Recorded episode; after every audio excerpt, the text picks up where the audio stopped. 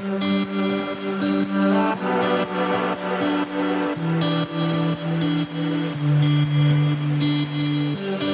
bienvenue sur Histoire d'en dire plus. Aujourd'hui, on va parler d'un film français qui s'appelle L'opération Cornet de Bif, réalisé par Jean-Marie Poiré. Voilà. C'est parti, mon kiki.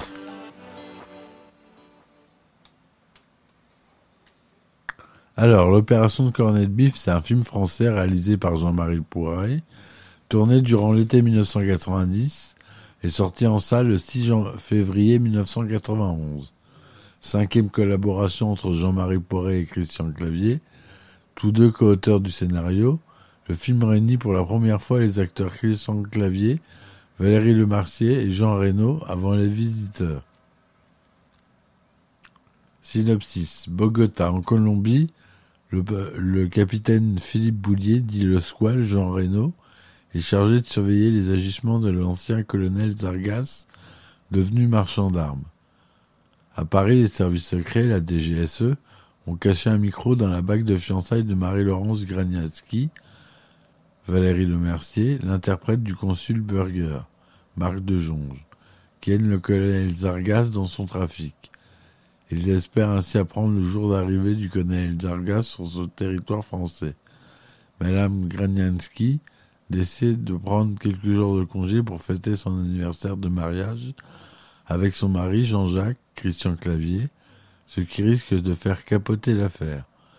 Le squal ordonne alors qu'on l'on torpille le couple en mettant une jolie fille dans les bras du mari pour que Madame Garniarski annule son mariage, son anniversaire de mariage et reste au consulat. La plus jolie femme du service exécute ses cordes, mais le squal ignore qu'il s'agit de sa fiancée, Isabelle, Isabelle Renault. Pour arriver à ses fins, il va manipuler l'honnête citoyen qui est Jean-Claude Granianski, clavier, français moyen, type psychologue d'entreprise, qui va résister au super agent secret de façon inattendue. Un as des services secrets américains français, un micro dans la bague d'un interprète très BCBG, une Marilyn dans le lit de l'insupportable mari de cette dernière, un aspirant féminin plus le dévoué, une Citroën BX rouge, l'opération Cornet de Bif est lancée. Donc c'est un film tourné en cinémascope 35 mm, classique, couleur. Il dure 1h45 minutes.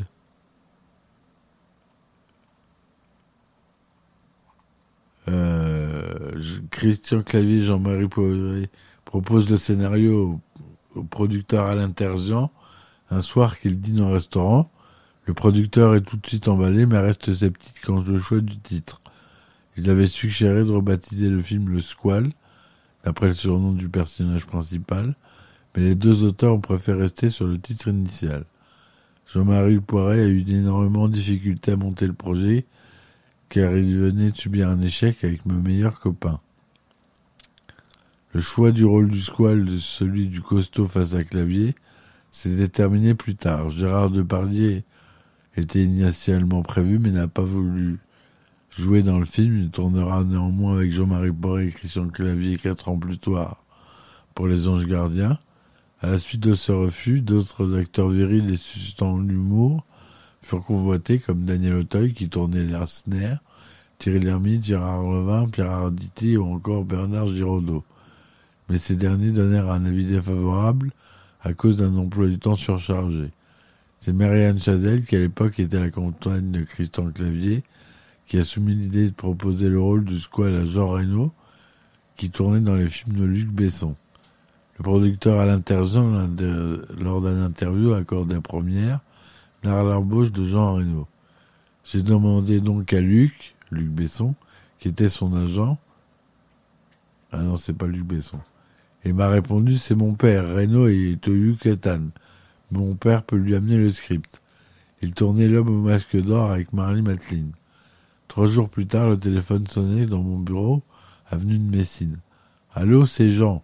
C'est formidable. On tourne quand, on signe quand? Et pendant qu'on parlait, un fax est en train d'arriver. Non, Jean Reno, film Opération Garnier Bif.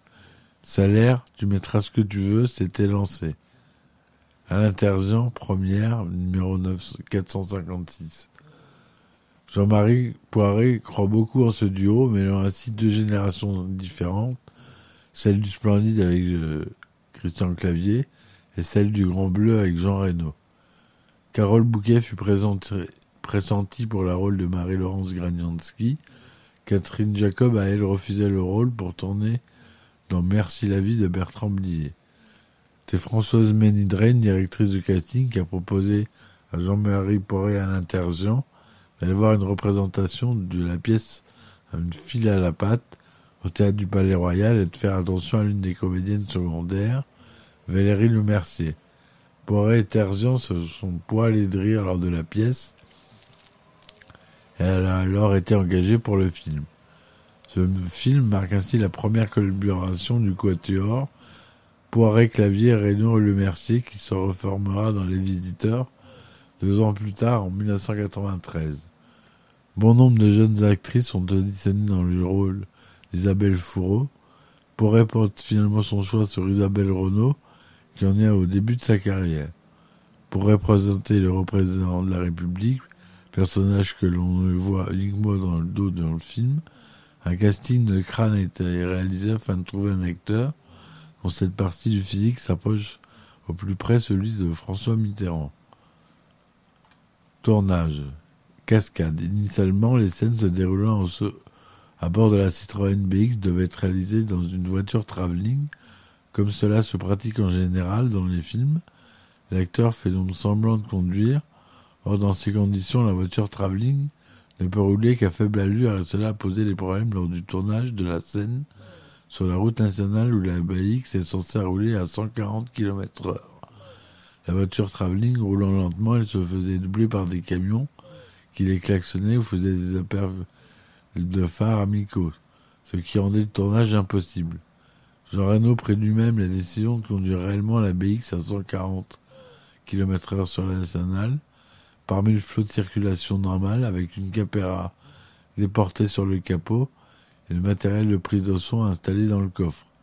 Aussi, Jean Reno effectuant lui-même quelques cascades simples, au volant de la BX, les peurs de Christian Clavier en tant que passager étaient bien réelles. Le film met en l'odeur la gamme Citroën du moment, où plusieurs modèles contemporains de la marque apparaissent en vedette tout au long de cette comédie. La X, la BX, la XM, la CX Évasion, l'ambulance, la C25, toutes les voitures ont été prêtées par Citroën. La Citroën BX de Jean-Jacques Gronianski, Christian Clavier, est une BX 16 TGS 1990 de couleur rouge de l'âge. Pour le besoin du film, pas moins de 6 BX ont été utilisés. Une BX neuve ayant 2000 km en compteur ont servi pour les scènes calmes et les prises de vue à bord. Et pour les scènes mouvement VT ou des cascades, cinq autres voitures plus anciennes ont été maquillées pour ressembler à la neuve. On voit notamment lors de la scène dans le champ du tournesol, lorsque la BX utilisée pour cette séquence est une plus ancienne, car son habillage intérieur est marron, alors qu'il est gris dans la BX9.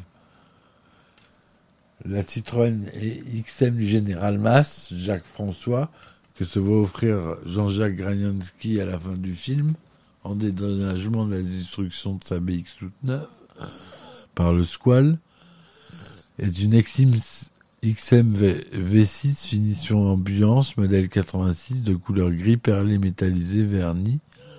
À noter une petite erreur de tournage. Lors de la première scène avec cette XM, où s'établit une discussion entre le Squall et le général Mass, on peut remarquer que le siège passager et le panneau de porte-passager de la voiture sont en velours gris, contrairement au siège conducteur qui est en cuir noir. Le fourgon C25 Citroën du général Moulin, Jacques Dacmine, est un C25E combi confort modèle 87 sous couleur gris satellite métallisé verni. Les scènes censées dérouler en Colombie ont été tournées au Mexique. Lors d'une scène, le drapeau américain est visible sur un bâtiment on voit d'ailleurs pendant le générique le début des emblématiques taxis coccinelles de la ville de Mexico. Et pour y être allé, je peux vous en témoigner que tous les taxis là-bas, c'est des coccinelles. Omniprésent à l'époque du tournage et retiré de la circulation depuis. C'est faux. J'y suis allé il y a, quoi que ça fait 20 ans que j'y suis allé. Le camion 5e SM7 de la médecine du travail, qui sert de sous-marin aux agents de la DSGSE, est garé devant le 60 parc, 74 avenue Diana, à Paris, dans un 16e arrondissement, près de l'Arc de Triomphe. Lors de son arrivée pour rendre visite à sa femme Marie-Laurence, Valérie Lemercier, au consulat, Jean-Jacques Granianski, Christian Clavier, garde sa Citroën BX devant le 74 avenue d'Iéna. Le consulat est situé en face, rue Auguste Vacry. Lorsque le squal Jean Reno rentre à Paris en avion depuis la Colombie, il atterrit à l'aéroport d'Early West. Plus tard dans le film, on retrouve cet aéroport lorsque le squal accompagne Graninski pour partir en week-end à Venise avec Marilyn. Les scènes où la Citroën BX roule sur la nationale avec Jean Reno et Christian Clavier ont lieu quant à, lieu, quant à elle sur la nationale 12 à Brouet entre les communes de Chérisy et Doudan. Les scènes se déroulant au domicile des Granianski sont censées se passer à Dreux, à l'adresse fictive 24 avenue du Barry, résidence Pompadour. En réalité, le tournage s'est déroulé dans le allée des Terre-Neuves à Croissy-sur-Seine. La scène où la vieille dame rentre dans le portail d'un hospice a été tournée à Teuville dans le Val d'Oise. La Citroën XM du général Basse, Jacques François, est garée au parking souterrain Georges V, avenue Georges V, Paris 8e. Lorsque le squal et l'aspirant Garcia Miral Ruffay reviennent à Paris après l'explosion de la BX de Granianski et après l'avoir abandonné en pleine campagne, il garde la Seat Marbella au niveau 41 de l'avenue Georges V, à l'époque devant la banque Hervé, remplacée aujourd'hui par une boutique Armani. On aperçoit d'ailleurs en arrière-plan une affiche de film Bienvenue à bord, un film français de Jean-Louis Lecomte avec Pierre Richard et Martin Lamotte, sorti en décembre 1990. Les scènes sont ensuite tournées à l'hôtel Prince de Galles. Pour la fin du film, de nombreuses scènes ont été tournées dans le parc Astérix et sur son parking. Une scène notamment a lieu sur l'attraction aquatique nommée la descente du Styx. Pour le film, Didier Gustin, alors très peu connu du grand public à l'époque, imite François Mitterrand, mais aussi Helmut Kohl dans une courte scène et n'apparaît que de dos. Les musiques du film sont composées par Eric Levy, ancien membre et fondateur du groupe Shaking Street. La prestation de Valérie Lemercier dans le film lui vaut d'être nommée au César de la meilleure actrice dans un second rôle durant la 17e cérémonie des Césars. Elle ne remporte pas le César, mais se rattrapera deux ans plus tard en le gagnant pour son double rôle dans Les Visiteurs, le film suivant de Jean-Marie Poiret. L'opération Cornet Biff est placée 15e sur euh, le box-office français de l'année 1991, comptabilisant 1 475 000 entrées. Lors de sa première diffusion sur euh, TF1 le 1er mars 1994, le film a rassemblé 12,55 millions de spectateurs. César de la meilleure actrice dans un second rôle pour Valérie Lemercier. C'est à partir de ce film que pourrait impose son style de réalisation particulier, avec des images saccadées, des montages rapides, style qu'il fera dans tous ses prochains films. La scène du début du film où le squal négocie avec des trafiquants des sacs de cocaïne est une parodie de la publicité pour le café et le gringo de Jacques Vabre. La réplique la dernière fois avec l'opération bateau coulé en a décodé très vite, prononcé par Jacques François est une allusion à l'affaire du Rainbow Warrior. Dans le pavillon de Granienski, lorsque le squal est à l'étage devant la chambre à coucher, on aperçoit dans le plan filmé depuis le rez-de-chaussée un tableau où sont écrits au feutre les indications pour la scène.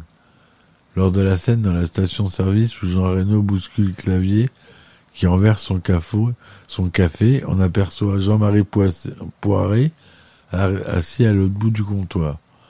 À noter que le trafiquant colombien est poursuivi par le sentier lumineux qui est évidemment péruvien et ne colombien.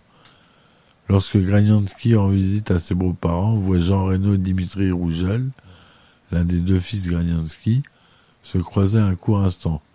Ils se retrouveront en 94 sur le doublage du film français Le Roi Lion dans le rôle de Mufasa et de son fils Simba.